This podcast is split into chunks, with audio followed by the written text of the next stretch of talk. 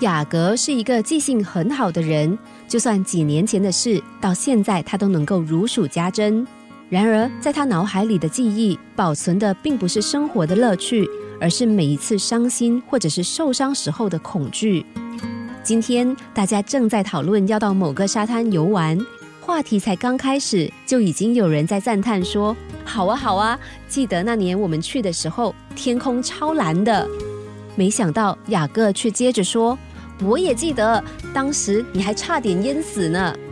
当雅各的话一说完，每个人原本的笑容都收了起来，讨论也因为气氛变得尴尬而草草宣告结束。一位朋友来到雅各的身边，对他说：“为什么你就不能够记点快乐的事情，一定要记住阴暗的一面呢？”在记住与忘记之间，你喜欢做什么样的选择？每当我们看见有人为了一些不愉快的记忆而苦闷的过日子的时候，都会安慰他，叫他忘了吧。把什么事情都往脑袋里塞的人，生活一定很不快乐。他们一定也会像雅各一样，经常在愉快的气氛中说出扫兴的话。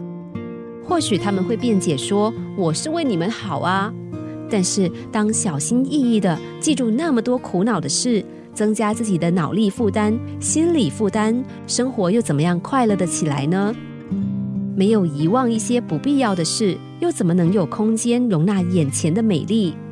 生活不在过去，只在眼前。我们只需要真实的生活感受，自然直率的说出我们的见解，那就已经是最好的生活理念。健忘的人比较快乐，并不是因为他们傻。而是面对许多小事情，他们总是会哈哈大笑的说：“啊，我又忘了。”然而，就在笑声中，他们获得了谅解，而人们也喜欢这样的没有心机。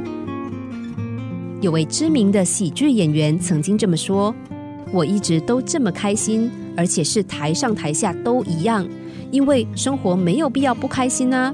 当然，我也会遇到不开心的事，不过下一秒我就忘记了。”当生活中的记忆成为前进的阻碍的时候，或许你应该重新审视自己的生活是否被一些不必要的记忆干扰而停滞不前。